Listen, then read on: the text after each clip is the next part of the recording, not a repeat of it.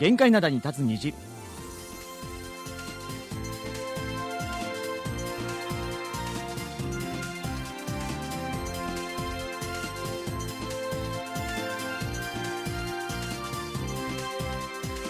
リスナーの皆さん、あにわせよ。木曜日の限界灘に立つ日、金日のイジンヒョンです。えソウルは火曜日から突然気温が上がりました。アニャセヨジェリー武田博光です.ついこの間までダウンコートを着てる人が多かったんですけれども街行く人々の格好も一気に軽くなりました。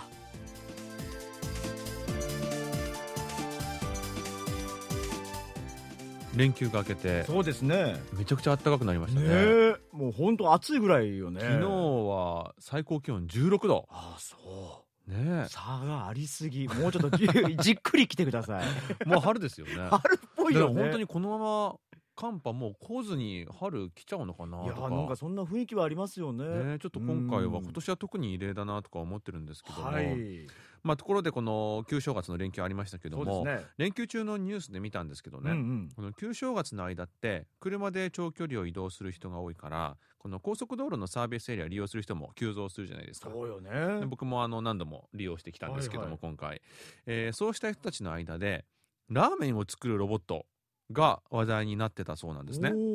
なんかあの最近ほらハンガーの近くのコンビニとか袋売りのラーメン作ってくれる機械はあるじゃない、ああいうのではなくて完全にラーメンをゼロから作る機械でしょ？ロボットでしょ？まあ、かといってねなんか人型ロボットがいるとかじゃなくて、うんうんうん。まあ、それこそあの工場み工たいなアームがあってねこうなんかあのお皿が何個もあってぐるぐる回ってて、うんまあ、スープとなんか麺とかがパパパッとか入ってきてみたいのがあるんですよ。見たことない。ない、うん。これね実はうちの大学これすっごい昔からあって、はい。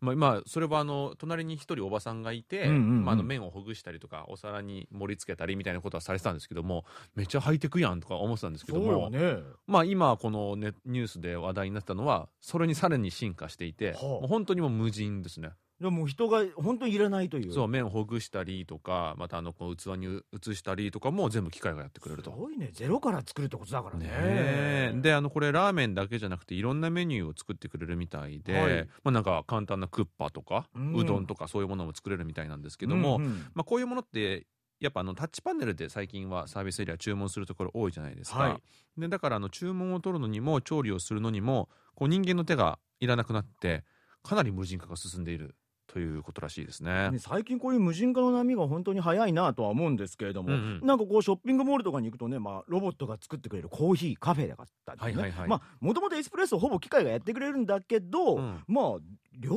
理だからね今回のは。あとカフェでいうとあれありますよね。たまにこうコーヒー持ってくれ来てくれる、はいはいはいあのスター・ウォーズのあれみたいな。あのね、あのちっちゃい子ね。R2D2 みたいな。ね。やつがうん。持ってきてくれたりしますよねたそまに。うですよね。ああいうホールで働くロボットは最近よく見かけるようになりましたけども、ね飲食店でもよく見かけますね調理をするロボットですからね。ねえうんまあコロナ禍に入ったあたりからロボットがサービングしてくれるような飲食店、まあ、随分増えましたけども、はいはいまあ、持ってくるにとどまらずこの仕事の領域がロボットの領域がかなり広がっているということなんですよね。特に今日のお話ってほら高速のサービスエリアでしょ、うんということはまあ24時間利用される方多いですから、はいはいまあ助かる方もいらっしゃるでしょうね。いやそれはそうですよ。うん、でやっぱあの運営側としてもこう24時間となると何,、うん何人もこう交代で勤務しなきゃいけないってなるん人で。件費が一番高いですからね。ねこまあ、交代って言っても深夜の勤務やっぱ疲れるじゃないですかそうねまあ、そういうところはロボットは疲れないっていうのもあって、うんまあ、ただねやっぱニュースの最後の方にもい言われてたのはこの、まあ、どうしてもこの一緒に話題となってる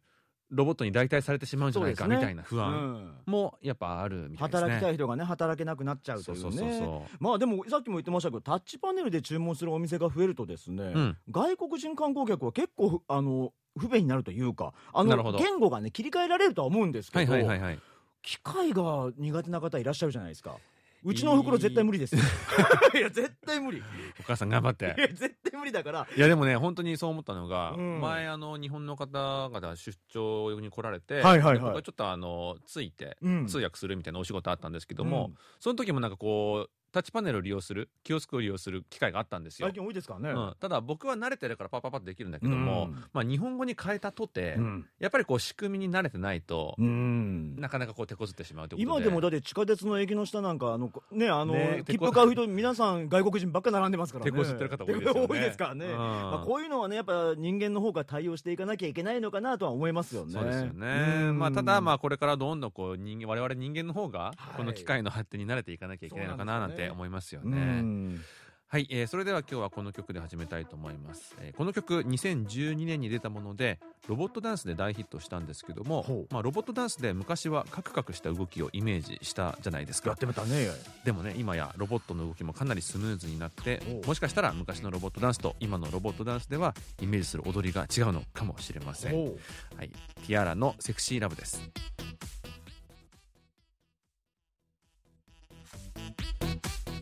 はい、えー、ティアラのセクシーラブをお聴きいただきました。はい、えーではリスナーの皆さんからいただいたお便りをご紹介させていただきます、はい。えー埼玉県ラジオネームおたもんこと松本拓也さんからです。応答せよ。過去のこの日は迫る号の前身超特急観光号が1969年2月8日に運行を開始したとのこと、うん。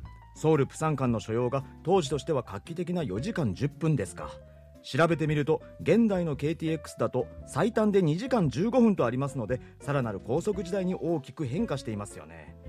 それにしましてもパク・チョンヒ政権の1970年代にセマウル運動というものが推進されていたことは私としては実に懐かしい。なぜなら1976年か77年だと記憶していますが、うん。当時北韓の妨害電波の中ラジオ韓国に耳を傾けていると男性アナウンサーのセマウル運動。これ合ってるのかなこんな言い方。わかんないですけど、うん。というジングルのような音声が聞こえてきてセマウル運動の解説がなされたからです。セマウルという言葉の響きがとても印象的でした、うんうん。その後は放送で列車のセマウル号の名もたびたび登場しましたし今でもそのアナウンスが記憶に残っています当時中学生だった私は自宅の屋根に被覆線を張り簡単な外部アンテナで聞いていたものですといただきました、ありがとうございます。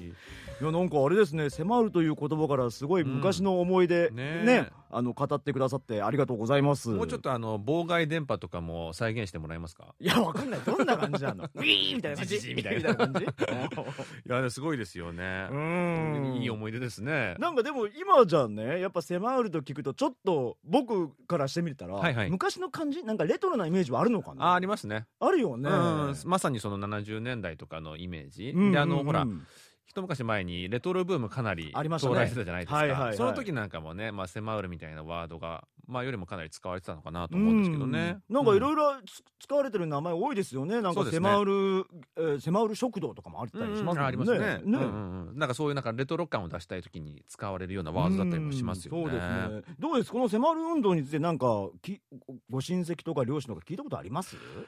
まあでも日本かその時。まあ僕もねち幼少期あの日本だったので。そうだよね。それもまずないし、うん。あんまり親戚付き合いそこまではな ない家庭だったので、おうおうあんまり聞いたことないですけどね。もしかしたらあのあの松本拓也さんの方が詳しいかもしれないです。知らないですよねうんぜひ教えてくださ。はい。い はい。えー続いてのお便りです。はい。えー東京都の広川敦さんからいただきました。うん成川さんって高知出身だったんですね、うん。私と同郷じゃないですか。びっくりしました、えー世代が違うので人生が重なっていることはないと思いますが狭い社会ですから共通の知り合いがいたりするかもしれませんね。といただきました、はいありがとうございます。まあね前回出ていただいた時うん。におっしゃってましたもんね、そうですよね。うん。確かにいるかもしれませんよね。そうですよね。うん。まあ同じ地方出身っていうのはなんかこう独特の感情が湧くのか。うん僕でもねあのないですか？ソウルで大阪の人と会ってみたいな、大阪会っていうのはうん、めちゃめちゃあるのは知ってるんです。で僕いほぼ行かないんですけどなんでなんで？えなんかいっぱい日本の人いるから。あんまりあんまり行かないんですよ。あんあんたも日本人やいやまあそうなんだけどなんか僕は逆にその海外に来たら海外の人とちょっと仲良くなりたいという気持ちがあるかまあまあまあらなんかそこに行ってってことはないんですけど、はいはい。かなり大阪会は多いみたいですね聞くところでもたまにこうばったり「あお自分も大阪なんです」って言うとまあ嬉しくなったりはしするじゃないですか。大阪もねだから僕市じゃ大阪市じゃない？何々市だともう本当に分かんないのだから同じ大阪市で区とかだと、うん。区単位で言うと、うん。すごい盛り上がるよね。あそこまでローカルになんなきゃいけないのね。そこまで行ったら結構盛りり上がるんですけどもね。いや僕昔20代前半の頃ですよ、はい。まあ、あの本でのクラブとか通ってた頃に、うんうんあの明らかに日本人女性と思われる人がいてう。んちょっと話しかけてみたんですよね。う。んズンちゃんズンちゃんとか言っただけで。ナンパしてるじゃない。ナンパじゃなくて、まあ、日本人ですか?」って。あそうです」みたいな感じで。お「えどこから来たの?」っつったら「名古屋から来た」とか言って。おいおいおい。ほんで「えー、僕名古屋育ちなんだよ」っつったらねその人「ふーん」いやだからだって。名古屋でかいでしょ？いやもうちょっと盛り上がるだろうと思っあて名古屋も区あるでしょ？めちゃくちゃ期待を裏切られた。区まで言ってください。苦い記憶があるんですよ。うん。だからに。ういうだからねことですよ。必ずしも同郷だとしてもね喜ばれるわけじゃないということですね。そうですね。はい。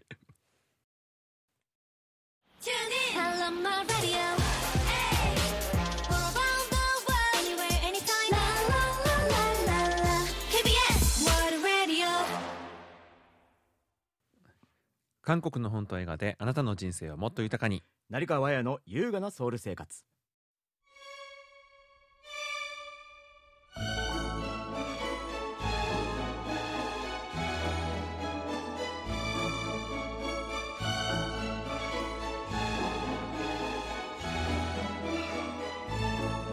はい、えーこのコーナーでは元朝日新聞記者で現在映画ライターとして活躍する成川彩さんに韓国の本と映画について紹介解説していただきます。はい成川さんこんにちは。こんにちこんは。にちははい、今週は本の週ですがどんな本を紹介していただけるんでしょうか？はい、えー本日ご紹介する本は、うん朝鮮妃の小説で小人が打ち上げた小さなボールお、です。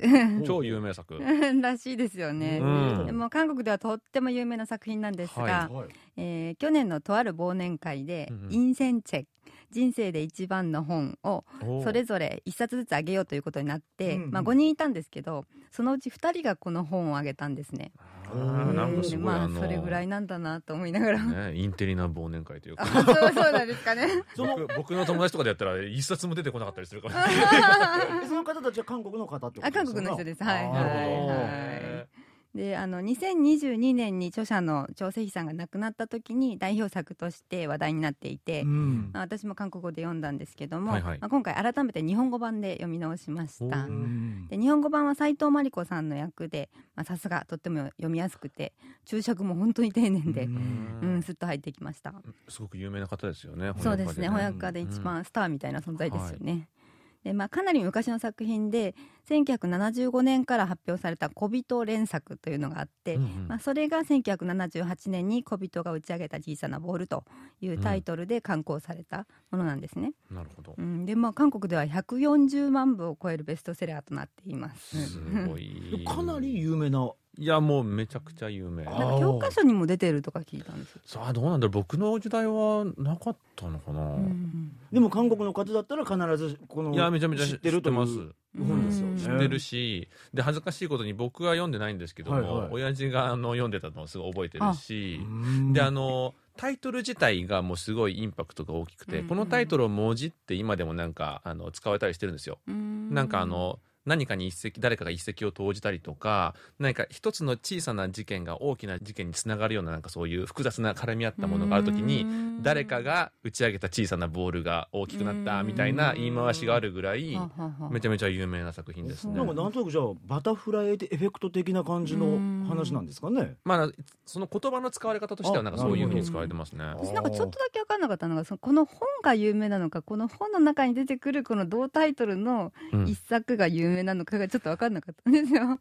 でもタイトルがやっぱ有名なのがあるんじゃないですかね。なんですかね。うん。なんか今こう話してたら70年代の話をされてたんですけど、うん。そういう昔の韓国を背景にしたような話なんですか？そうなんですよ。だから私が最初に韓国語で読んだ時に、はい。ちょっと厳しいなと思って挫折したんですけど、うんうん。そ今回日本語版が本当にあの詳しく説明してくれていて、はいはいでまあ本当に書いてないことまでいっぱい書いてくれてたんですけど、でまあ、一つその1970年代っていう韓国の時代背景をある程度理解しないと分かりにくいというところがあって、まあ、例えば最初に出てくるメビウスの帯に出てくるマンション入居権価格、まあ、こういう韓国語ではないんですけど、うんうんうん翻訳家がこうやって言ってくれてるんですけど、うんうん。まあ、これが何を意味するのかっていうと日本語版ではえー詳しい注釈がついていて、うん。まあこの物語の舞台が70年代のソウルの無許可建築住宅密集地いわゆるスラムですね。はい。で、まあ、当時の政府は再開発を進めていたということ、まあ、そして立ち退きさせられた住民撤去民にはえー再開発後に建設されるマンションに優先的に住める入居権が与えられるけども、うんうん。まあ、その家賃が高額なので実際には住めないと。なので入居権が売買されていたとうんうんうんいうそういうことが説明されています。はいでそういうことわからないとちょっと何の話なのかなっていうね。ね。ところがあるんですよ。うん。でまあ、メビウスの帯の中ではその撤去民は入居権を16万ウォンで売ったんだけども後になって実は38万ウォンで売買されているということを知ります。うん。まあ、そういう感じで、まあ、情報のない人たちがやっぱりこう、あの割を食うといはい。うことなんですけ二ど、分の一ですもんね。以下ですもね。そうんなんですそうなんです、まあ、知らないままいるっていうこともありますようね。ん。でまあ、ハンガンの奇跡って呼ばれる韓国の経済成長の象徴の一つがマンション建設だと思うんですけども、そまあ、その裏で犠牲になった人たちが見えてくる、まあ、そういう物語でした。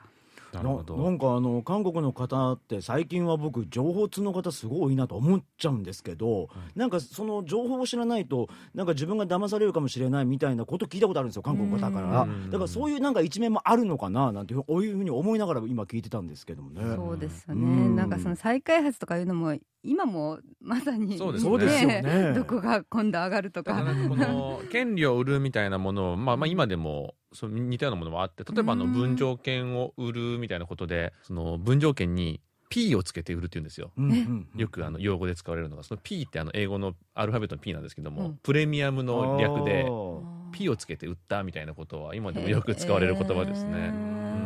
なんとなくその感覚が日本だとよくわかんなくないですか？そうですよね。ん。あんまり聞いたことなくまあ本当にて。韓国は不動産がね、うん。一つの投資みたいになってるんで、うん。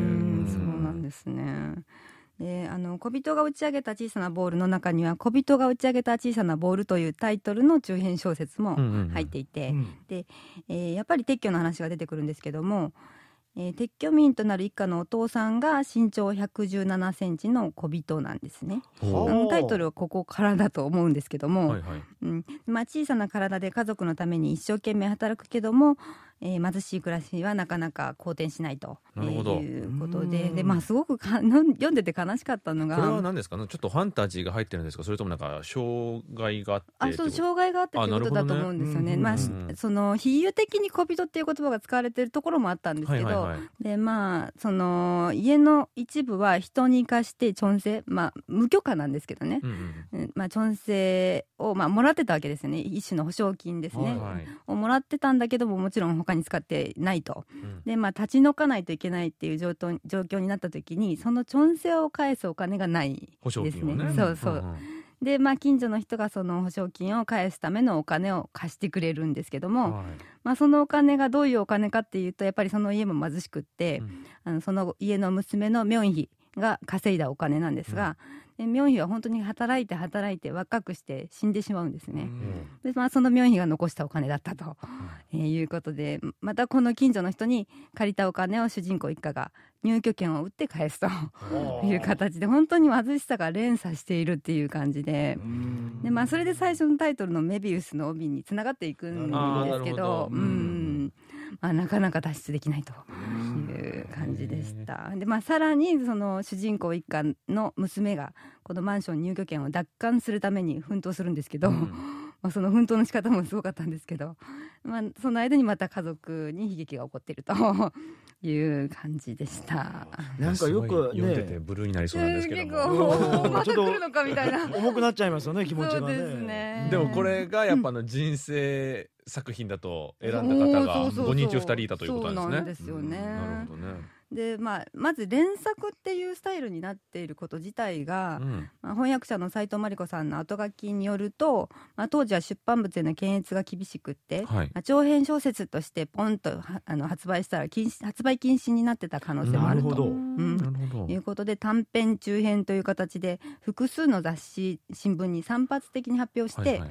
まあ、それを一冊にまとめたとなんかつい最近は結構あの長編もかなり人気作出てますけども、うん。韓国短編集が多いのってそういう背景とかもあったんですよね。あかもしれないですね。ね目立たないようにうん。目立たないように。かもしれないそれが一つなんか文化になっちゃってみたいなのもあるかもしれませんね。そうですね。あんまりそうですよね、うん。日本でその短編ってあんまり印象ないから。確かに。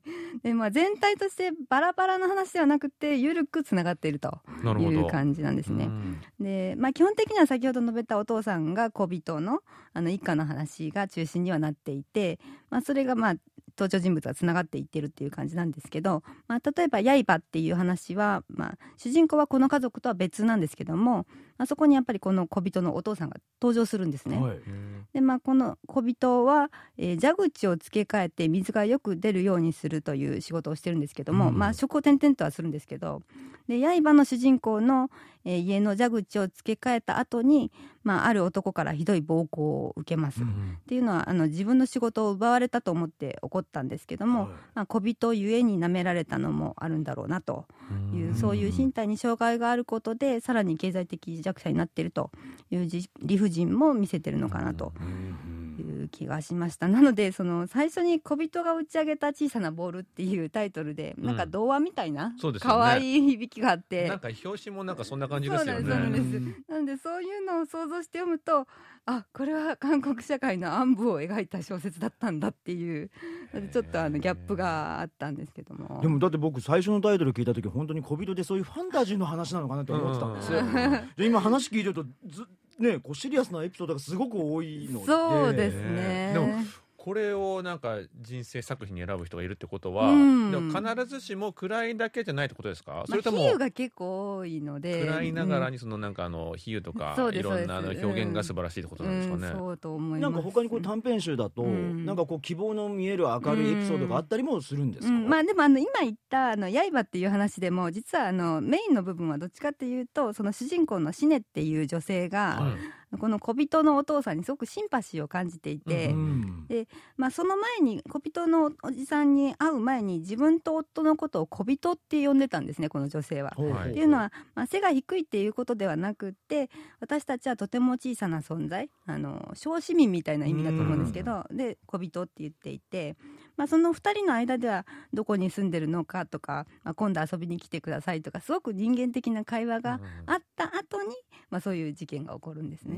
なのでそういうまあ人間的なあの、うんあのほっとするようなあのあったかい部分も出てきます。うんそういうところに心を打たれたのかうな。んまあでもだからさっきね冒頭に言ってたその比喩で使われるこのタイトルが、うん。っていうのがそういうところにもつながってくるんでしょうね。だうん。小さな力なんだけど大きなことを起こすというような、ううんんところにつながってくるんでしょうね。そうですね、うん。なのでまあこの本が今も売れ続けてるのはなぜかなっていうことも考えてみたんですけども、はい。まあ、結局不動産の売買による格差の開きっていうのは今も続いていて、うんまあ、土地や建物を持ってる人はどんどんお金持ちになって、うん。ない人はどんどん家賃が上がって苦しくなるというのは今も現実として経験している人たちもたくさんいるので、まあ、なんなんか70年代の話でありながら、えー今のお話としても十分通用するんだろうなという気がしました。そうですよ構造的には変わってないというか似てますからね。そうなんですねであのうん最近の不動産価格の急騰とかも、うん。なんかあの自分はそこまで貧しいと思っていなかった、まあ、一般庶民も、うん。急に一夜にしてすごい貧しい気分になってしまったみたいなことがよく言われたんですようんね。だからうん今まさにさらに共感を呼べるような内容なのかもしれませんね。なるかもしれないです。うんまあ、あの韓国の普及の名作と言われていますので、まあ、韓国現代史の一面を知る上でもぜひ一度読んでみてください。そうですね。特にこの斉藤さんの役なんかはうん。詳しく説明があるということで、特に注釈もねすごい丁寧に書かれてるということで、そうなんです。本当にさっき言ったあのなんだってマンション入居権入居権価格のあたりとか、あの原文どうなってたのかなって あの確かめたら市政としか書いてなくて、すごいと思ってこれをここまで解説してくれたんだと思ってもうなんか感動しました。原文より注釈の方が多いんじゃないかぐらい。でもねわからない方にとってはすごいありがたいですよ本当ね今お話聞いて日本語版で読みたいなとあ思いました。本当。に、ううんん。はい、ということで今週は小説「小人が打ち上げた小さなボール」について紹介していただきました。成川さんどうもありがとうございました。ありがとうございました。続いてのコーナーは応答せよ過去のこの日。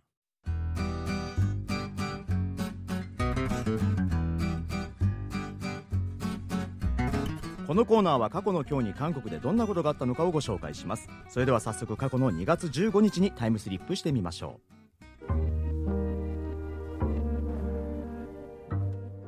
今から14年前のことです。2010年2月15日バンクーバーオリンピックにおいてモテボム選手がスピードスケートの男子 500m で金メダルを獲得しました。韓国の男子選手がオリンピックのスピードスケートで金メダルを取るのはこれが初めてでした。冬のオリンピックといえば韓国選手はスキーよりスケートが強いということでスピードスケートでも金メダルを連続で獲得しているようなイメージがあるかもしれませんが実はもともと強かったのはあくまでショートトラックでありスピードスケートでいい成績を収めるようになったのはここ近年の話です。2000年代にショートトラックで活躍した選手がスピードスケートに転向するなんてこともあって徐々にスピードスケート界全体のレベルが上がっていったのです。この2010年のバンクーバーオリンピックでは他にもイ・サンファ選手が女子 500m で韓国に初めてのスピードスケート女子の金メダルをもたらしショートトラックから転向したイ・スンフン選手も男子 1000m で金を取り韓国スピードスケート界にとって大きな節目となったのでした。うはい。今日は14年前のバンクーバーオリンピックでモテボム選手がスピードスケート男子初のオリンピック金メダルを獲得したとうんいうお話だったんですけれども、はい。この時に女子も初めて金メダルを取ってこうスピードスケート界全体のレベルが上がったことを証明してるってことですよね。うんそうですねしかもあの男子 1000m では、えー金がイ・スンフン選手、はい銀がモテボン選手で韓国選手が2人も表彰台に上ったんですよね。すごいですね。であのスピードスケート全体のメダル数を見ても韓国は金3個、うんえー銀2個銅1個ということでこの大会では1位でしたほうだからねもうかなり僕もショッキングだったのを覚えてますね。はいはいはいはい。うんでこの時にいい成績を残したイ・スン選手、モテボム選手、イ・サンワ選手は、えーみんなあの1988年から1989年の生まれでこうソウルオリンピックベイビーの活躍が目立つというふうにそう評されたんですよね。うん。でもこの躍進ってやっぱり韓国スピードスケート界の中では飛躍的な変化だったんじゃないかなと思うんですけどなんかこれ秘訣あったんですかこれ。だからそれまでも皆無だったわけですから。そうですよね。ん。まあいろいろ分析はされてるんですけども、うん。まあ、まずあのショートトラックはね韓国はすごく強いのでうん。ショートトラックの経験者が多いのでもともとこのコーナーワークが得意な選手が多い。なるほど。やっぱあのスピードスケートも直線だけじゃないじゃないですか。そうですね。コーナーがあるので、まあ、そこであの何かこう実力を発揮できたんじゃないかっていうのと、えーナショナルチームでの集中的な訓練を強化したのが、まあ、功を奏したんじゃないか、うん。あるいはあのピョンチャンピョンチャンオリンピックのあの招致レース中だったんですよね、はいはいはい。だからあの選手たちのモチベーションも高かったのではないかなどが挙げられていまなす。るほどね。このピョンチャンの招致が決まる直前だったってことですよね。ね。そういえば前にねこの番組でもね、ん。キム・ヨナ選手がバンクーバーで金を取ってピョンチャン招致に弾みをつけたなんていう話をしてましたもんね。そうですね。まああの頃はこのウィンタースポーツの注目度が一番高まっていた時期なんでしょうかね。そうですよ、まあ、キム・ヨナ選手はまあ当然のことながらスター選手が多かったですよね。うん。であの前回の北京オリンピックでは韓国は金メダルを2つしか取れてなくてですね、はい。い、あのいずれもショートトラック男子女子の1500です、まあ、あの盛り上がりに少し欠けたかそうなですねというところはあったんです残念ですけけどもどねうんあの再来年のミラノではぜひまたあのいろんな種目で韓国選手の活躍が見たいですね、はいえーそれではここで2010年のヒット曲を聴いてみましょう FT アイランドで「サランサランサランラブラブラブ」 심장이 멈춘다 내 숨이 멎는다 네가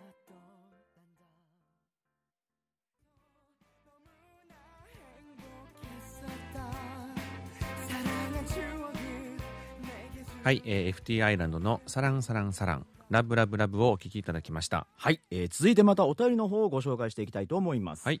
和歌山県の西川正治さんからいただきました。ありがとうございます。応答せよ過去のこの日のコーナーで1993年2月1日に韓国で分煙化が始まりそれ以来世界に先駆けて全面禁煙を推進するようになったと紹介していただきました、うんタバコは健康に良くないと思い30年以上前にやめましたがやめる方法は至ってシンプルでした。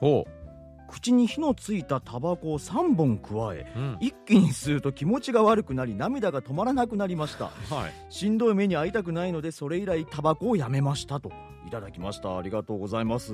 斬新。いやハードボイルドすぎないですか？初めて初めて聞きました。いやすごいですよね。すごいですね。いやでもでねもねなかなか難しいですよねタバコやめるのって。いや僕ねあのずっと禁煙してたんですけど、うん。あのちょっと先週喋ったね、うん。そのオーディション番組始まってからね、うんうんちょっともう本当に自分に対してのこれは言い訳なんですけれども、はい。また始めちゃいましてですね。ああそれ言い訳ですね。言いやでもねあのびっくりしたのが、うんうん。顎にうん。脱毛症みたいにできちゃって、お？頭じゃなくてね顎？顎のね顎ひげがね脱毛症みたいに丸くできちゃって、はいはい。で朝起きたらびっくりして鏡見て、うん。うわこれストレスだってなって、うん。始めちゃったっていうもう完全な言い訳です。でもまだ治ってないんだよ。そういうなんかあの座ってなんかまあ画面見ながら長時間、長丁場の作業する時ってタバコ欲しくなる気分はあの僕も昔吸ってたんで、はいはい。すごくよくわかるし、うん。なかなか我慢できないですよね。そうなの。まあ完全にもう弱い自分ですようん。あでもその前は結構長いことをやめてたわけ。やめてたやめた。うん。それはなんかやめ方あったんですか？自分なりの。いやもう普通に普通に。ばったりやめた。あの時は。すごい。だからもうこれ終わったらもうすぐ俺辞める予定ですよこのオーディション番組 終わったらでもほらやっぱ普通になんか明日からもうやめようとかって言ってなかなかできないもんじゃないですか、難しいと思いますめちゃねめちゃ失敗するじゃないですか、うん。だから韓国ではこんな言い回しもあって、うん。もうタバコやめるようなやつとは友達になっちゃいけないみたいなね。お？聞いたことあるでしょ？ないないないないそれ。あ本当に？うん。タバコまをパッとやめれるようなやつはあの友達にならない方がいいと。あらみんな周り吸ってるから悪いんだなこれ。そそのななんですか？そのなんていうのかなあの情に薄いみねようなそういう風な人間なんじゃないかみたいなないう言い方があってまさにそれですよね。ねえだから情が熱いということですよ。ありがとうございます皆さん。なるほど。え他にもリスナーさんでね、あうん。の禁煙などに関するエピソードがあったらぜひ送ってください。成功体験とかね。そうですね。よろしくお願いいたします、続いてのコーナーはクリック系中井田しおりさんがインターネットで注目の話題を紹介してくれます。はいこんにちは、こんにちは。こんにちははい。今日はどんな話題を紹介していただけるんでしょうか？えー今日はですね、うんえー酒好きな人のトレンドキーワードっていうことで。酒好きそう、なんかあの、タバコのお話に引き続き、お酒の話です。ねえ酒タバコとね 攻めてますね。攻めてますね うんでもいいんじゃないですか、まあね。で、あの、この間ね、あの、ある、まあ、ソーシャルビッグデータ分析企業が、はい。あの、去年1年間で、そのブログや SNS などに投稿された94万件のデータを分析して、で、いろんなトレンドを弾き出してたんですね。はい。はい。で、その中でお酒に関する分析っていうのをまとめて、うん。で、3つのキーワードで提示してたんですよ。で、それがちょっとあのネットでも話題になってたのでね、あのここでご紹介したいなと思って、はいで、あの皆さんのお酒の飲み方も聞きたいなと思っうん。て、ちょっと持ってきてみました。はえーまず、キーワード一つ目なんですけど、うん。雰囲気、ほう。雰囲気。うん、お酒を飲む雰囲気ですね。あの去年は新製品の発売とかあと既存製品のリニューアルに際して、うん。消費者の反応がものすごく大きく現れたっていう、うん。でそういうのがあったそうなんですよ。はい。であと外食の場合はお酒そのものよりもその空間、うんその場の雰囲気ですよねそれとか、、はいろんな体験をしたっていう楽しさが重視されたっていうことなんですよね。なるほど。でこういうのはあの、まあ、ショート動画とかリールとか、そういうので紹介したいっていうのでやっぱり、うんあの顕著になってるんですよなね。るほどうん、であのこうした傾向を表すキーワードとして挙げられてたのが、はい。天気。天気。うん、だから今日は雨だからマッコリーとか今日は晴れてるからビールとかうん。なるほど。そういうのですね。はであとフェスティバル。あどこどこ行ったよみたいなそういううのとかあと退勤後に一杯っていうほうほうまあ日常生活をあの見せるみたいなのもあってね、でそういうのでその状況に合わせて即興的に楽しみっていうのが重視されたらしいんですよ。なるほどね。うん。確かにでもまあ、このお酒飲む時の雰囲気って、うんうん。大勢の時と一人で飲む時ってやっぱり自分の中でも違うじゃないですか、うんうんでも大勢の時だとなんかこうやこの雰囲気だったりね、うん。なんかそういう話が円滑になったりとか相手も話しやすいっていうのもあるとは思うんですけど一人の時なんてやっぱあんなこの料理だからこれ飲もうかとか、うん。天気さっきもおっしゃったように、うん。雨降ってるからじゃあちょっと焼酎飲みたい気分になってきたとか、うなんかそういうのもすごい関係はしてるのかなとは思いますよね。で多分そういうのを SNS で見せたいんですよね。うあんのワイワイやってるのもあの見せたいし友達こんなにいっぱいいて楽しいよってのも見せたいし、リア充ね。うんそうそうそう、うん。あとあのもう一つ自分で楽しむっていうのもリア充ですよね。そうですね。その退勤後に一杯っていうのでうん。一人で一杯やっちゃったみたいな、うん。そういうミス、う SNS に上げてないんですけど。そんなのおっさんだからですね。ねえいやでも本当にこれ思うのが、うんその雰囲気っていうキーワードでお店の雰囲気とかも重視するっていう、はい。先ほどお話ありましたけども、あのつい昨日あの光悦委員の原さんともそのお話をしてたんですけども、うんうんうん。韓国の若者はもうなんか昔とすごい飲み、お酒の飲み方がだいぶ変わあってきて。あ違う違う。僕なんかはやっぱ大学時代、うん。それこそ一番安い焼酎とキムチチゲで、うん。もう延々と飲みまくるみたいな、うん。だからなんか酔うために飲んでる。そう昔の人ですよれ。そうの酔った後のみんなでワーギャーが楽しいみたいな世代だったんですけど、最近は本当に酔うためじゃなくて、うん。それこそあのたしなむっていう言葉が似合うような、うん。お酒を楽しんでる若者がすごい増えてて、うん。例えばなんか日本酒とか飲む人も増えてるし、ウイスキー飲む人も増えてるしって言って、うん。すごい変わってきてるなっていうのはすごい感じてますね。うん。だからねなんかいろんな飲み屋さんに行ってもすごい顕著に感じるのがあのお店によってもう年齢層がはっきり分かれてる、なるほど。若い人と年取った人と混在しないみたいな、うん。年取った人という言い方もなんですすごいけどね悲しいですね。響きが。あ私年取った方ですから。でもそういう人たちが混在しないみたいな感じになってきてる気がするんですよね。逆にあの、うん。我々にとっては、うんあのすごい若者が行くような店はハードル高いっていうのはありますね。あそうなんですちょよっとなんかあの、うんうん。雰囲気なんか綺麗めすぎたり、うんうんうん。なんかおしゃれすぎて入りづらいみたいなのはあるでしょうね、飲ん。でとかいけないかなみたいなとかね、うん。ありますよね。はい。うん、であのあとそれとともにですね、うん。あのウイスキーとかに注目されたんですよね。だから飲むよりも楽しむっていう傾向が今うんうんうん。強いから、はい。そういうのであのぴったりなのが、まあ、ワインとかもそうだったんですけど、うん。最近だとウイスキーじゃないかっていう。まあちびちびと飲みやすいと。そう。で去年とかはねそのニュースでも日本製のウイスキーがすごい品薄ですよっていうのが報じられたじゃないですやーこれあのハイボーかル。がすごい流行っちゃってうん。ボートリーのウイスキーが全然手に入らないと、そうですね。う。んまあ現役がないと言われてますからね。ら僕なんかすごいウイスキーかなり好きで特にあのスコッチシングルモルトすごい好きなんですよ。だからあのスコットランドの中でうんうん。もそのアイラ島っていうアイラウイスキーっていうのがあるんですけうんうんうん。どそれがすごい好きで今でも全然飲みますそういうのって韓国でも手軽に飲めるんですか？飲めます。うん。あのバーとかに行くと普通に飲めるしうん。普通に大型マート行っても売ってます。ううん、だから本当最近、うん。あのまあ、コロナあたりぐらいからかな、そういう大型マートで若い子たちがシングルモルト買うのすっごい増えました、うんだーからそのだからコーナーもすごい常設されて、うん。でコーナーがウイスキーのコーナーがどんどん広がっていってるそうそうそうそう。なるほど。うん今まで見たことない韓国で見なかったようなやつが、うんマートでは見なかったようなお酒が置かれてたっていう、うんでそこから結構そういうまあ家で一人でちょっと飲むたの楽しむみたいな方が増えたのかなという印象はありますね。うんそれもこれもやっぱりねその雰囲気重視っていうのをうん。パターンにしてるんですよね。そうですよね。うん。でキーワード2つ目です。2つ目は、ポップアップストアですね。あのポップアップってその期間限定でちょっとコーナーみたいなところに出出してみたいなそういうのですよね。はいはいはい。でこれお酒に限ったことではないんですけど韓国はここ数年、まあ、ポップアップストアブームっていうのがすごいですよね。マーケティングでめちゃめちゃ利用されてますよね。うん。これ商品とかだけじゃなくって例えばアイドルが新曲出した時にもうんうんうんうん「ポップアップを出してっていうのがすごく多くなってるでしょ、最近ゲームとかもすごい多いゲームやってますよねう。ちの近くなんてあのポップアップによく使われるスペースみたいなのがあるからあそこでいろんなものをやっててね。そこになんかいろんなインフルエンサー来たりとかするそうそうんですよね。そう、あのうん。日本のアニメとかもやってるしね、なんかいろいろまあそこら辺通り過ぎるの楽しいんですけど、うん。であのお酒でもこういうポップアップすごい多いんですよね。はい。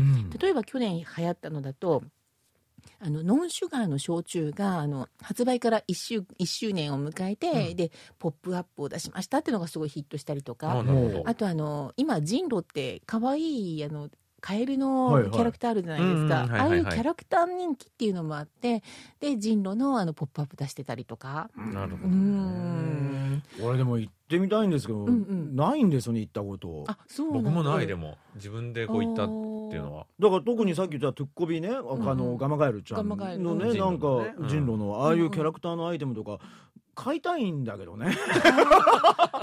買いたいよ。どんな顔して言っていや買いたいんだよ。だからお店とかに行ったらねレジの横とかにボンって置いてあったりするあありますね。これ不思議なって言えばいいじゃない？いやどこに売ってないのよ。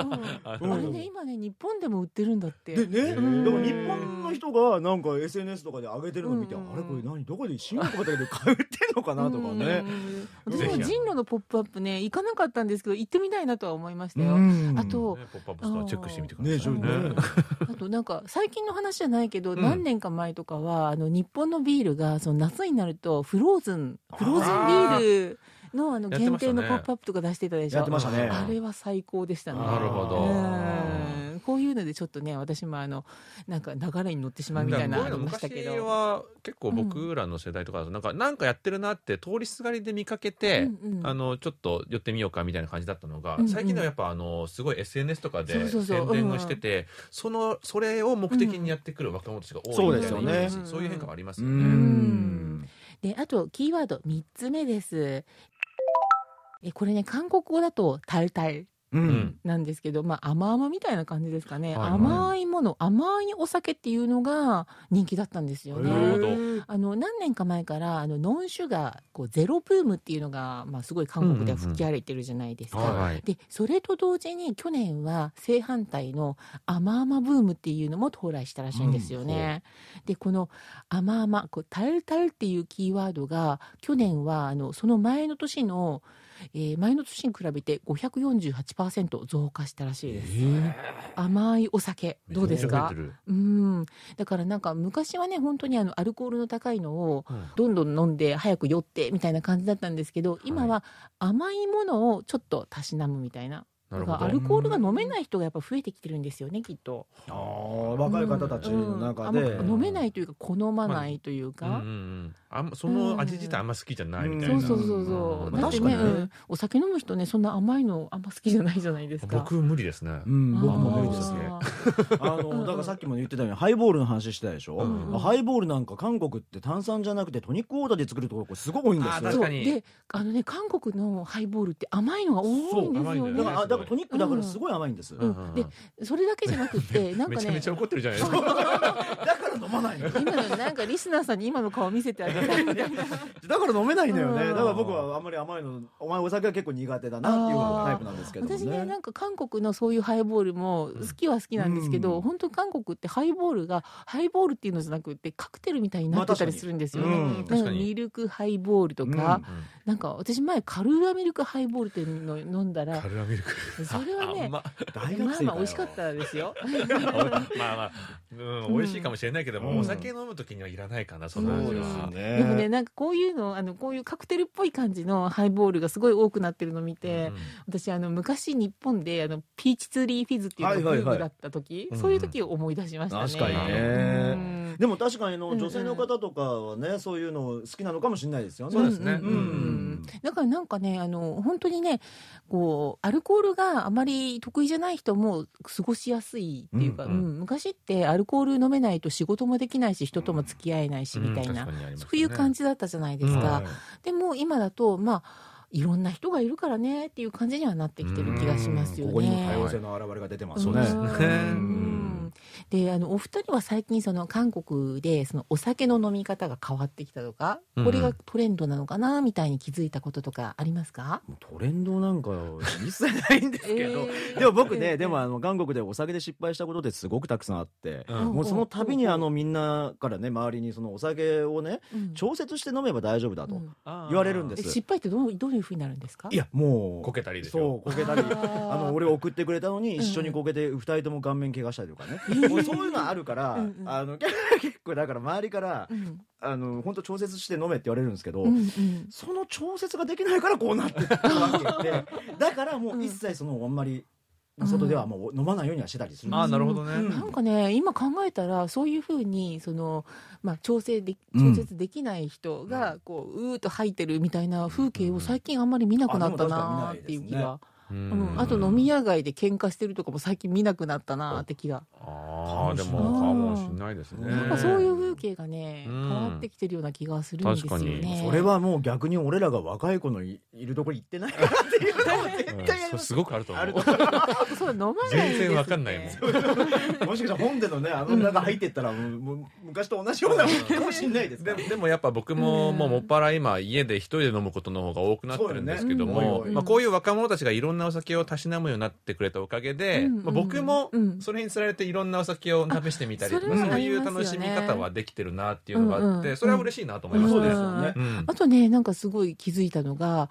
あの昔ってこういう食べ物のお店に行ったらこのお酒しか置いてないみたいなのあったじゃないですか。例えば、焼肉屋さんって昔は焼酎しか置いてなかったでしょ、うん。でも今マッコリも置いてるとこが多いんですよね、はい、なんかそういうの見るとどんどん変わってきてるなっていう文、うん。お酒の文化が？そうですね。なんかそんな気がしますね。うん。うん。まあ、これから先もねいろいろと変わってくるとは思いますけどねはいうん。どんな新しいお酒とかも登場するんじゃないかと思うので、まあ、楽しみは楽しみですね。そうですね。うんはいということで今日のクリック系は酒好きな人のトレンドキーワードを紹介していただきました中田さんどうもありがとうございました。ありがとうございました。